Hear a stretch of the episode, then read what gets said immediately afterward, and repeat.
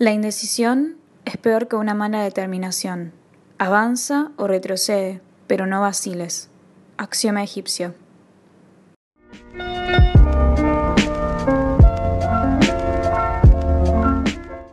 Hola, soy Vicky, me conocen como mágico.contraste, estoy de esa manera en Spotify, YouTube y también en Instagram.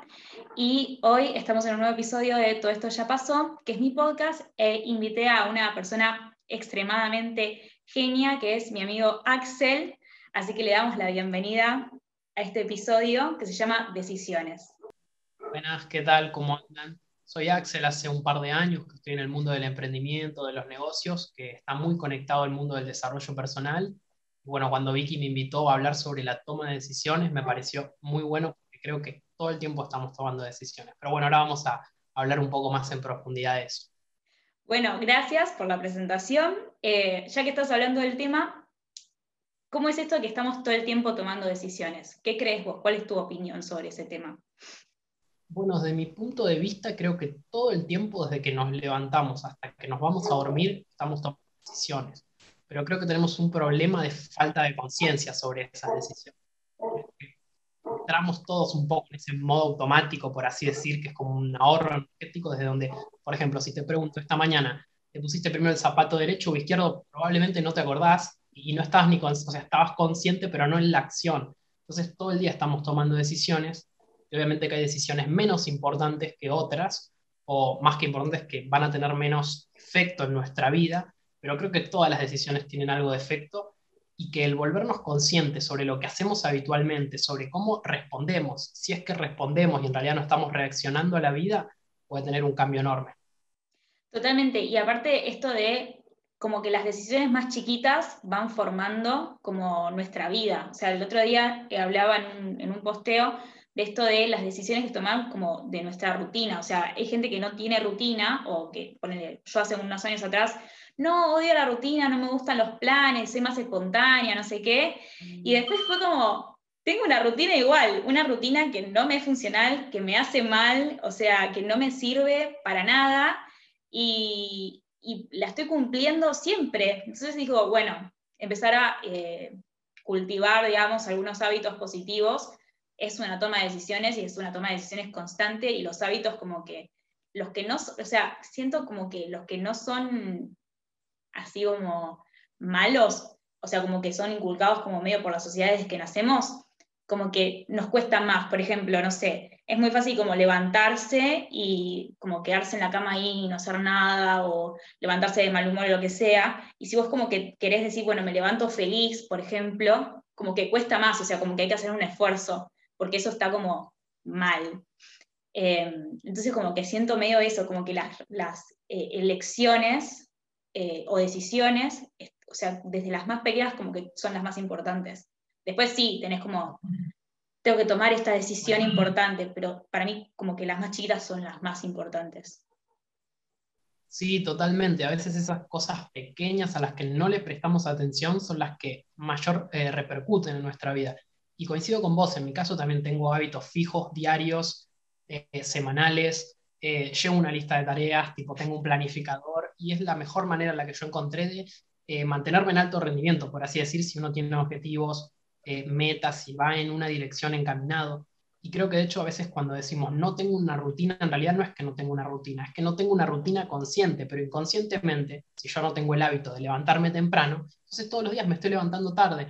No lo tengo marcado como un hábito. Si alguien me pregunta, capaz te digo, no tengo hábito, pero en realidad es lo que uno está haciendo si uno no tiene el hábito de levantarse temprano. Para poner otro ejemplo, hay mucha gente que se levanta y lo primero que hace es mirar el celular, a ver si le llega un mensaje. ¿sí? Entonces, si yo no tengo el hábito de, por ejemplo, la primera hora de la mañana no conectarme a las redes, entonces tengo el hábito de hacerlo, aunque no lo haga consciente.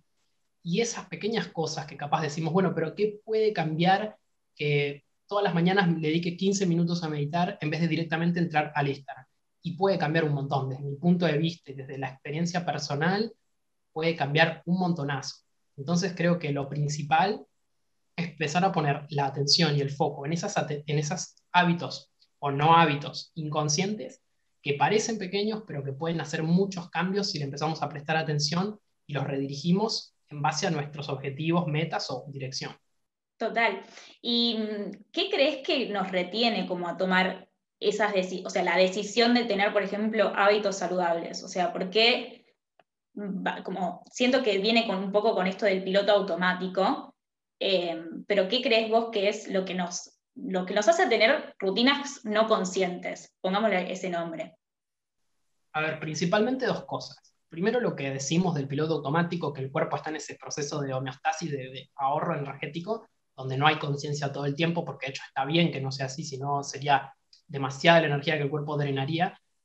Pero ahora la pregunta sería, ¿por qué estamos en esas rutinas, eh, por así decir, malas, no quiero decir negativas, pero que no nos llevan a ningún lado, como esto del me levanto tarde, eh, entro a la red social, no planifico nada? Y como vos habías dicho antes, yo creo que es por costumbre, por copiar al entorno, por copiar a lo que vimos de chico, o cómo nos...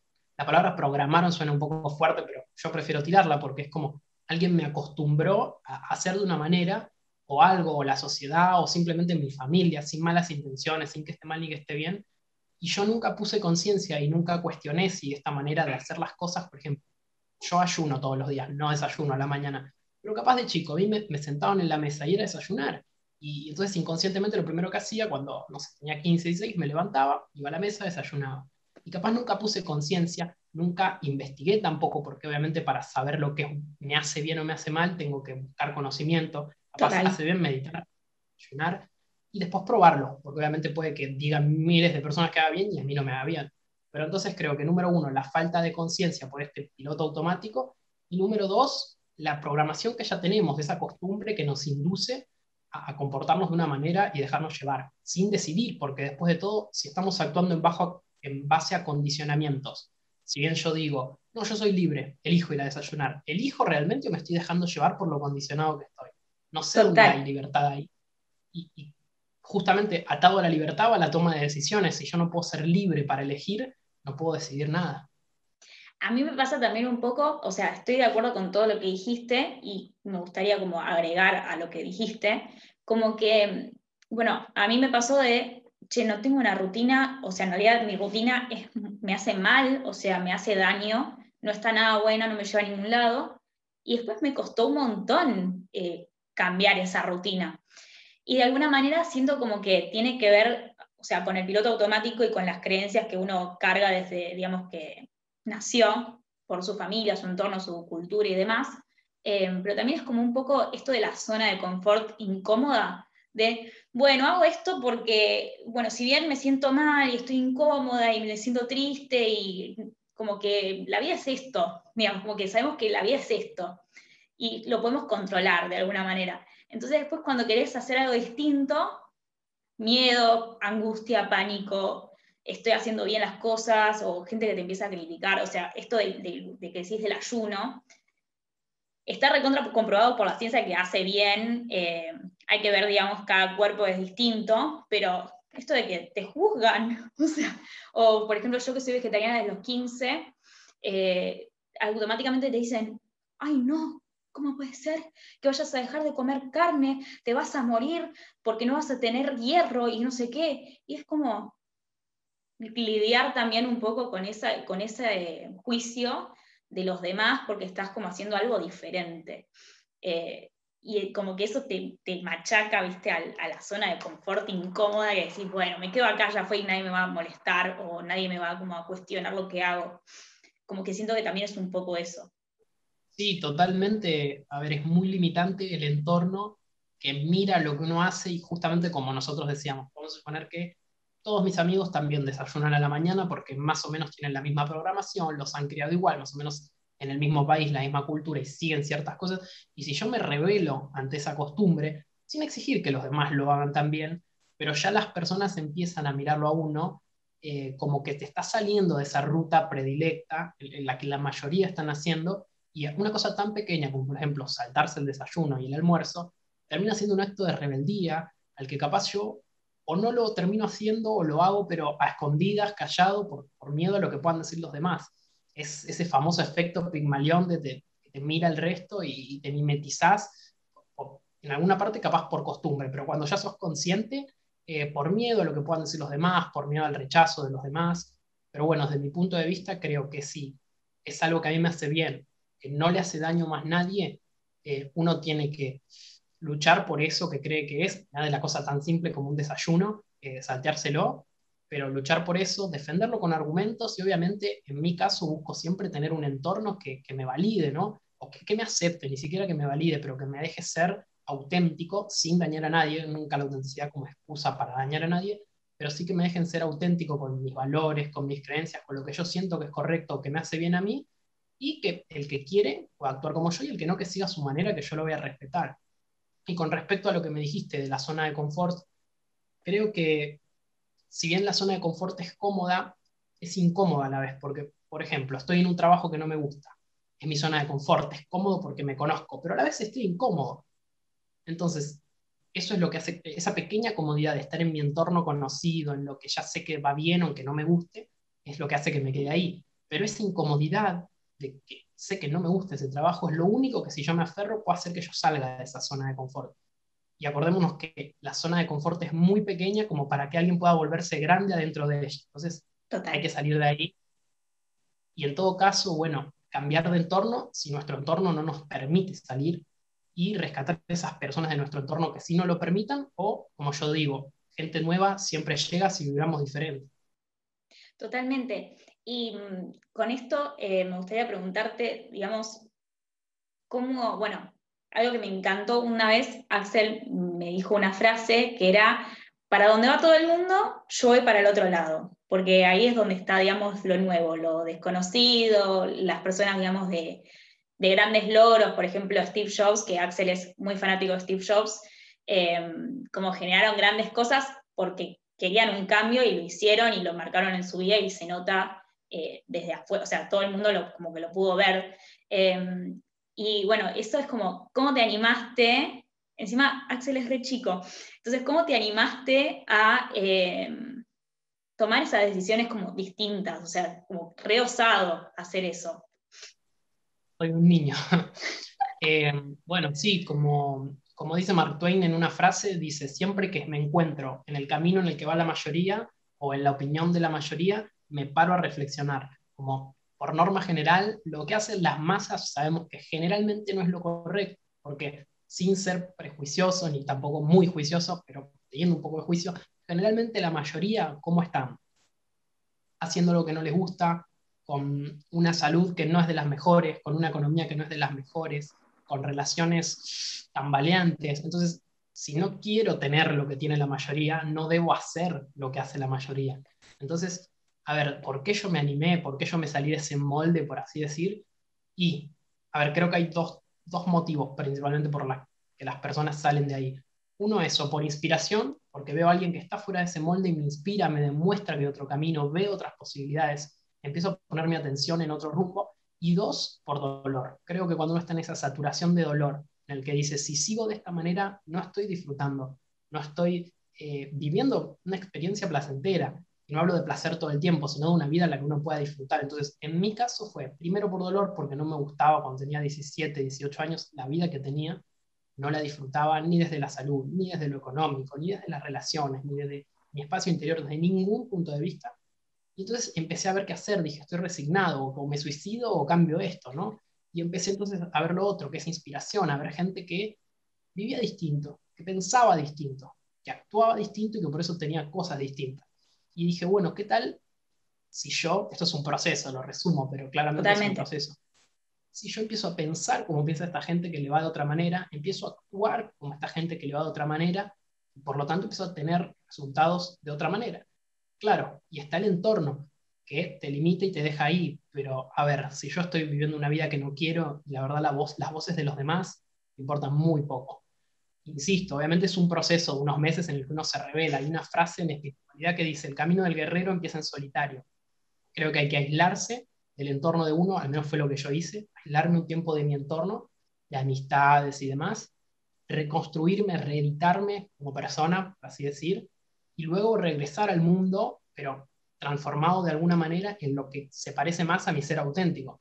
Y desde ahí empezar a decidir, pero nunca es del miedo, nunca es del que dirán, sino es del que siento que es lo correcto, pudiendo equivocarme un millón de veces. Me equivoco diez veces por día y aprendo nueve, ocho, algunas se me pasa, pero creo que animarse a cambiar, porque si yo sigo siendo el mismo, es la regla, ser, hacer, tener, voy a tener lo mismo. Eh, cuando digo tener, me refiero tanto a lo material como a interiormente, por supuesto. Sí, y algo que me pareció re interesante que dijiste, que mm, esto de que hay dos caminos, o sea, a partir del dolor o a partir de la inspiración.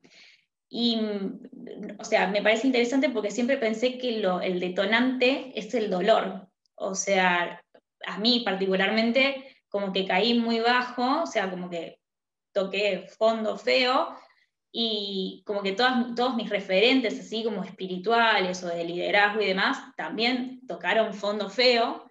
Em, entonces, como digo, ¿cómo sería desde un lugar de inspiración y no desde un lugar de dolor?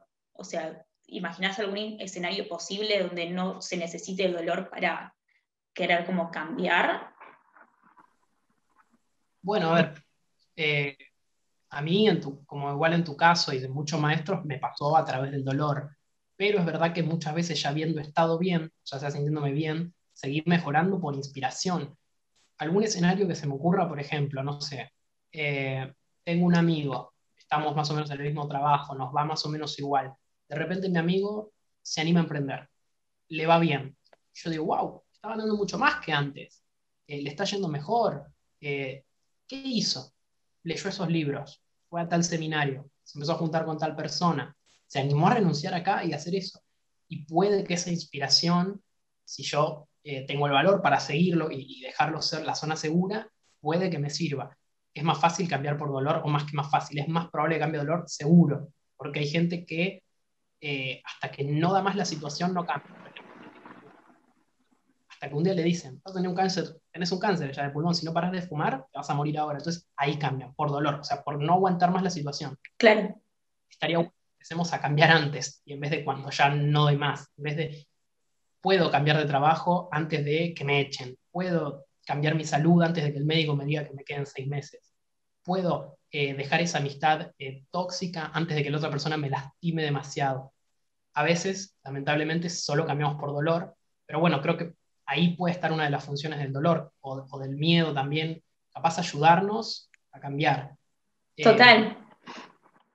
a mí me pasa, me pasa mucho que, mm, bueno, me encanta lo que, lo que pensás con respecto a la inspiración y creo que es un escenario recontra posible. Y me pasa mucho de, em, bueno, mi hermana tiene 15 y la veo a ella y, veo a sus amigues eh, como muy eh, conscientes ya desde muy chiquitos. O sea, mi hermana es lo más, lo máximo desde el día que nació, o sea, muy inteligente, o sea, vino con una inteligencia emocional enorme. O sea, era, tenía seis años y te tiraba la posta. Y decís, ¿de dónde sacaste eso? ¿Cómo sabés todas esas cosas? Em, pero siento que viene con un poco como que esta es la generación nueva de, de chicos los que nacieron como después del 2005, más o menos, o sea, que al día de hoy son adolescentes, eh, y los más chiquitos que, hasta los que están haciendo ahora o que son, tienen, no sé, 7, 8 años ahora, como que siento que se van a ahorrar mucho a nivel dolor, eh, cosa que nuestra generación capaz no pudo, o sea, como que ya hay mucha más, o sea, el, eh, Internet como que se volvió un lugar como más inclusivo y se habla como un montón de espiritualidad y de coaching, y de liderazgo y de conocerse a uno mismo, autoconocimiento, eh, que creo que les va a ahorrar un montón de, caídas, que igualmente van a tener caídas, pero creo que probablemente eh, sea más por, por inspiración que por, que por dolor. Y eso es como un poco de, fe en la humanidad que tengo eh, con respecto a, a los niños y a la inspiración. Sí, creo, la verdad coincido con vos, creo que gracias a la globalización y a la red y al internet, ya que tenemos facilidad en conseguir información hoy en día, es mucho más sencillo eh, poder cambiar y sobre todo que sea por inspiración y no por dolor. Recordemos que hace 150 años atrás, donde no hay internet, yo no podía acceder a un seminario o a un audio o a un podcast como este o a un libro Capaz un libro sí, pero no tan fácil, porque tampoco había una genia en cada esquina. Claro. Ni era sencillo. Eh, y vámonos más atrás, donde había gente que no sabía leer, o solo una parte de la sociedad podía tener acceso a los libros, donde no estaba, no había tantas editoriales. vamos bastante más atrás muy difícil, digamos casi imposible acceder a conocimiento. Hace 100, 150 años posible, pero mucho más difícil que ahora. Pero desde que está la red, muy fácil. Uno puede entrar a YouTube, hay miles de maestros, de mentores, de personas que comparten su, su desarrollo, su proceso y que te pueden ayudar. Y eh, bueno, incluso con el tema de los libros, hoy en día hay librerías, se puede conseguir un precio que, no digo barato, pero que podés comprar algunos libros. Entonces está mucho más a las manos y creo que esa es una de las ventajas que tienen las generaciones más recientes, pero creo que cada ventaja viene con una desventaja y también es que hay mucho entretenimiento, pero sin, sin un fin, entretenimiento barato, que no está mal un poco, pero que también en cantidades excesivas, eh, jugando con nuestra dopamina y demás, nos pueden hacer vivir una vida de, de puro Netflix y demás, eh, que cada uno sabe lo que hace, no hay mal ni bien, pero que sabemos para dónde nos puede llevar. Entonces, por un lado, sí, creo que esta generación puede estar mucho más despierta, que tiene la ventaja de tener acceso a el conocimiento de una forma mucho más fácil que otras generaciones, pero también, como todo bueno viene con algo malo de la mano, creo que el Xinjiang está en todos lados. Sí, totalmente. Se por el otro lado, porque un exceso de información, de memes, de lo que sea, que puede estar bueno en una pequeña cantidad, pero estar todo el día también nos puede despistar. Recordemos que en otras épocas donde ni había televisión, era mucho más fácil que uno se siente en silencio y empiece a, tener procesos de autoconocimiento, a escucharse, a ver cómo se siente. Hoy en día, yo si me siento triste, puedo poner una película y aislarme muy fácil.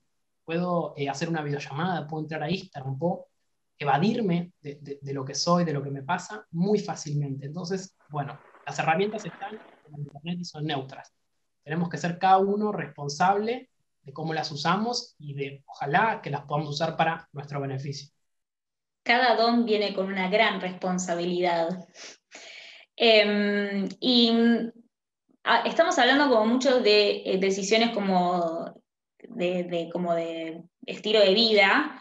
Em, por eso me gustaría preguntarte, por ejemplo, tenés que tomar una decisión como muy importante, o sea, o sea, sos consciente porque no es una decisión como automática o de hábitos, eh, sino que es una decisión como importante. ¿Cómo la tomás? O sea, ¿cómo decís, bueno, voy por acá? O sea, ¿cuáles son tus...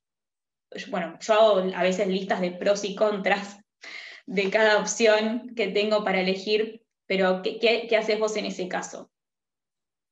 Bueno, a ver, yo intento seguir mi autenticidad para elegir el lado hacia donde me dirijo intento estar siempre mentoreado por personas que ya estén más adelante que yo, que me puedan aconsejar, vamos a decir, por ejemplo, voy a vender una parte de mi negocio para invertir ese dinero en otra cosa. Por ejemplo, intento buscar un mentor que tenga más experiencia en eso y asesorarme, o sea, que me asesore, saber, eh, tener un poco de conocimiento. Luego lo que vos decís, anotar pros y contras, anoto el peor resultado posible. Digo, si me pasara esto, si al final me quedara sin todo eso, y un desastre, ¿puedo vivir con eso? ¿Puedo seguir permaneciendo feliz con eso? sí, puedo, eh, o no, no puedo, capaz esto es terrible, eh, no sé, perder la vida de un familiar de una decisión terrible si, si pasara algo de una manera, entonces eso capaz que no, capaz que ese riesgo no lo corro. Intento correr riesgos calculados, seguir mi autenticidad, aceptar el peor resultado posible si es que pasa, pero una vez que lo acepto, empezar a concentrarme en lo que quiero de verdad y, y sacar rápido la atención de ahí. Entonces, ¿qué hago para tomar unas decisiones? Y bueno, también un poco lo que habíamos planteado, intento no quedarme en el mismo lugar intento ver hacia dónde quiero ir y obviamente hay veces en las que hay que arriesgar. Pero ojo, el quedarme en el mismo lugar también es una decisión. Y eso es lo importante, si estás decidiendo. Y todo, toda decisión tiene sus riesgos. Si, por ejemplo, sigo una carrera común, lo cual está perfecto, es una decisión. Si me salgo de esa carrera y me pongo un negocio propio, es una decisión, pero ambos tienen sus riesgos. Como poner mi negocio propio puede tener sus riesgos, porque puede que me vaya pésimo, que quede abajo de un puente, puede pasar, puede que esa carrera común después no tenga más eh, demanda en el mercado, porque esos cinco años que tardan en hacer la carrera, ya esa carrera no se demanda. Puede que haya demasiada gente que haya esa carrera y que haya hecho esa misma carrera y ya no necesiten gente. Puede que a mitad de carrera me arrepienta y me tenga que salir porque no lo disfruto. Pueden pasar miles de cosas. Entonces, todas las decisiones tienen riesgos. Ahora, ¿me quiero arriesgar por lo que dice mi corazón o me quiero arriesgar por lo que dicen los demás? Y en caso de que me arriesgue por lo que me dice mi corazón, de una forma filosófica, si me va mal, ¿puedo hacerme cargo? ¿Puedo ser responsable y decir, yo elegí esto, ahora pasó esto? ¿Lo puedo enfrentar? Me encanta y opino muy parecido a vos. Em, la pregunta sería, ¿qué emociones sería eh, elegir desde el corazón, o sea, qué sentís cuando elegís desde el corazón y no desde lo que opinan los demás. Que es esto un poco de, ¿cuándo sabes si posta es auténtico o es, es una creencia o una, algo del entorno o, algo de, o el miedo o la culpa? O sea, como, ¿cómo lo puedes diferenciar a nivel emoción? Bueno, a ver, yo creo que las partidas se tienen que jugar para ganar, no para no perder. Al menos así es como encaro yo la vida si yo tomo las decisiones, vamos a ponerle desde el amor, vamos a ir un poco filosófico, desde el amor y no desde el miedo, eh, es mucho más probable que incluso, aunque no me vaya bien, me sienta satisfecho con lo que hice. Por ejemplo, si eh, tomo la decisión de, no sé, em, seguir una relación porque tengo miedo a quedarme sola. Incluso aunque me termine quedando con esa relación, ¿desde dónde la tomé? Desde el miedo. Ahora si, por ejemplo, como decíamos, dejo el trabajo en el que estoy para emprender, desde el amor, desde un sueño, desde un propósito, incluso que me vaya mal, no me voy a sentir mejor por tomar la decisión desde el amor, e incluso si me va bien tomando una decisión desde el miedo, ¿sirve para algo? Total. A mí me pasa que mm, eh, hace muy poco, o sea, tengo recién, 23 recién cumplidos, que es, o sea, recién ahora como que me di cuenta, no tenés toda la vida como para esperar a que las cosas que vos querés sucedan o, digamos, para pensar lo que, el qué dirán los demás. Por ejemplo, si me hubieses preguntado hace cuatro años si iba a estar hablando en un podcast, te hubiese dicho, no, ni loca, no me gusta mi voz, y si la gente lo reproduce, y, yo, no, qué vergüenza, pero vergonzosa pero al mil por ciento. Y siento un poco que empecé a tomar como decisiones em, que me incomodaban. O sea, como que, como que el patrón que encontré en las decisiones que tomé bien, o sea, bien en el sentido que me hicieron bien, o sea, que yo me siento bien y feliz con eso, es que me sacaban como que me descolocaban del lugar. O sea, estarte haciendo este, esta especie de entrevista eh, para el podcast me, pone re incómoda, o sea, me saca de mi lugar o mi zona de confort, em, porque involucra, digamos, que yo esté hablando sin un guion y que exprese mis eh, ideas eh, con otra persona y que estemos intercambiando y como que otras después personas se escuchen y como que estén, digamos, a disposición de que me digan que lo que pienso está mal, o sea, o comentarios negativos sobre lo que yo pienso. Entonces como que me, me saca de mi zona de confort y al mismo tiempo es como, me encanta, o sea, disfruto, digamos, mucho este momento, o disfruto mucho como, bueno, pensando, ay, a ver qué, voy a, qué puedo subir ahora, o qué, qué tema puedo hablar ahora, o, bueno, todo lo que subo en Mágico Contraste, como que también, o sea, como que me hace feliz y al mismo tiempo es como, o sea, como que como se choca de alguna manera lo que era como la Vicky de hace cuatro años y la Vicky que es ahora, o sea, como que son como eh, fuerzas medio opuestas, eh, cosas que yo nunca jamás hubiera hecho. Y siento que ese es el patrón que encontré de decisiones que capaz eh, tomé bien o que me hicieron bien, como cosas que me descolocaban del lugar, o sea, que me sacaban, digamos, de la cotidianidad. Entonces, cuando digo... ¿Qué? Me encantó lo que, me encantó lo que dijiste, Vicky, de decisiones que me ponen incómodo. Creo que es clave lo que dijiste. ¿Por qué? A ver, hay una frase que dice, el que está todo el día cómodo a la noche va a estar incómodo. Y el que está todo el día poniéndose en constante incomodidad va a estar de noche cómodo. Si yo hago lo que sé que tengo que hacer, lo que realmente sé que tengo que hacer, de día me voy a poner incómodo, pero ¿cómo voy a dormir? Tranquilo. En cambio, si yo todo el día estoy yendo por ese camino fácil, por ese camino cómodo, ¿cómo voy a estar de noche? Incómodo, por, por la conciencia, por, por la... Puede que por la culpa, ojalá que no seas de... Pero sí por el saber que estoy eh, utilizando mi vida como, como quiero, independientemente de lo que creas, de un cielo, de reencarnaciones, vamos a poner que tenés una vida, que no tenés tanto tiempo, pasa rápido el tiempo. Entonces, ¿qué es lo que estamos haciendo? Justo vos hace un rato nombraste mi, mi fanatismo por Steve Jobs y hay una frase de él que dice, durante los últimos 33 años me miro al espejo cada mañana me pregunto si estoy viviendo como quiero, si esta es la vida que quisiera tener. Si la respuesta es no por varios días, sé que tengo que hacer un cambio. Y yo esa frase la tomo como un input de salida cada mañana. Lo cual no significa que, por ejemplo, un día tengo que ir a correr, no tengo ganas, entonces, no, no, no, me refiero a en claro. sé que no estoy llevando quiero, no, no si estoy haciendo cositas que me pongan incómodo, que justamente es lo que queremos. Pero si sé que no estoy viviendo la vida que quiero, si estoy en una relación de amistad, de pareja, de familiar que no me gusta, si estoy en un entorno laboral, profesional que no me gusta, si en mi salud no me siento cómodo, sé que tengo que hacer un cambio. Y obviamente, como vos decís, justamente la palabra cambio es cerrarse, sacar lo viejo, poner algo nuevo y eso siempre nos incomoda por una cuestión de ahorro energético, por una cuestión de sentirme más cómodo en lo conocido el abrirme al cambio, el hacer algo nuevo, el tomar decisiones que salgan de mi comodidad y de lo que hago todos los días, me pone totalmente incómodo. Pero yo creo que la incomodidad es igual a crecimiento. Pensemos que cada vez que nace un ser humano, en el parto hay dolor. Para que algo nuevo nazca, tiene que haber siempre dolor. En este caso, capaz no tanto dolor, pero sí incomodidad. Si yo, por ejemplo, tengo miedo a hablar en público, pero un día agarro y empiezo a, juntar personas y me pongo a hablar adelante de 20 personas y voy a tener una incomodidad terrible probablemente, pero esa incomodidad es crecimiento, porque si la semana que viene junto de vuelta esas 20 personas, me voy a sentir un poquito mejor cuando lo haga y me va a ser un poquito más fácil que esta primera vez.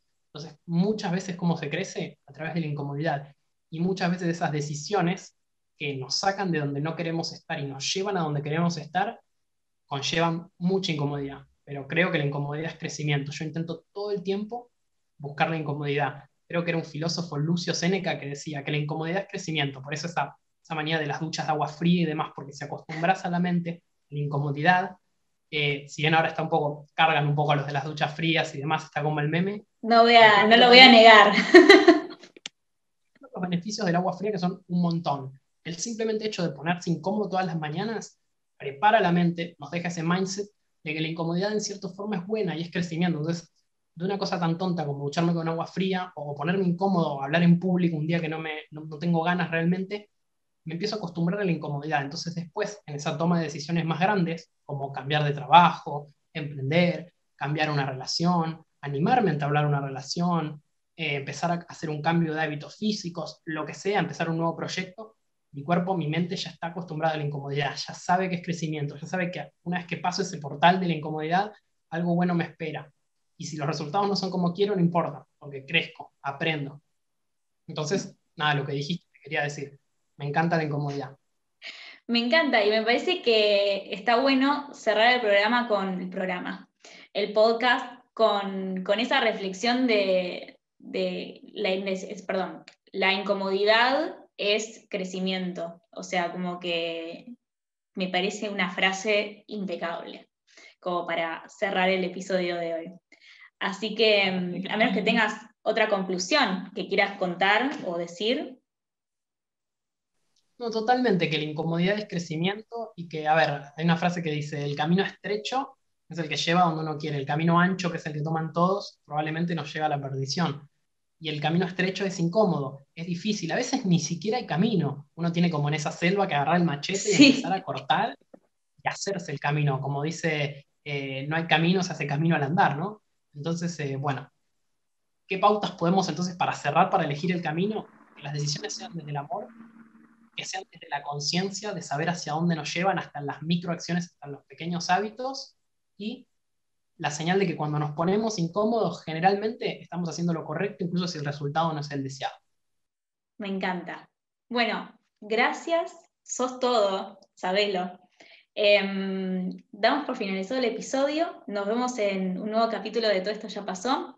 Eh, Axel, no sé si querés decir tu Instagram de tu emprendimiento, por si la gente le interesa y te quiere seguir. Sí, mi Instagram es eh, bajo y ahí en mi biografía pueden ver mi emprendimiento y algunas otras cosas que voy armando. Eh, siempre ando con algún nuevo negocio, con alguna nueva aventura. Me gusta ponerme a prueba. Eh, así que nada, el que me quiera seguir, bienvenido y nada, ojalá que les sirva todo lo que hablamos. Gracias a vos, Vicky, por invitarme y por tener un espacio así que pueda ayudar a muchas personas. Gracias. Chau, chis.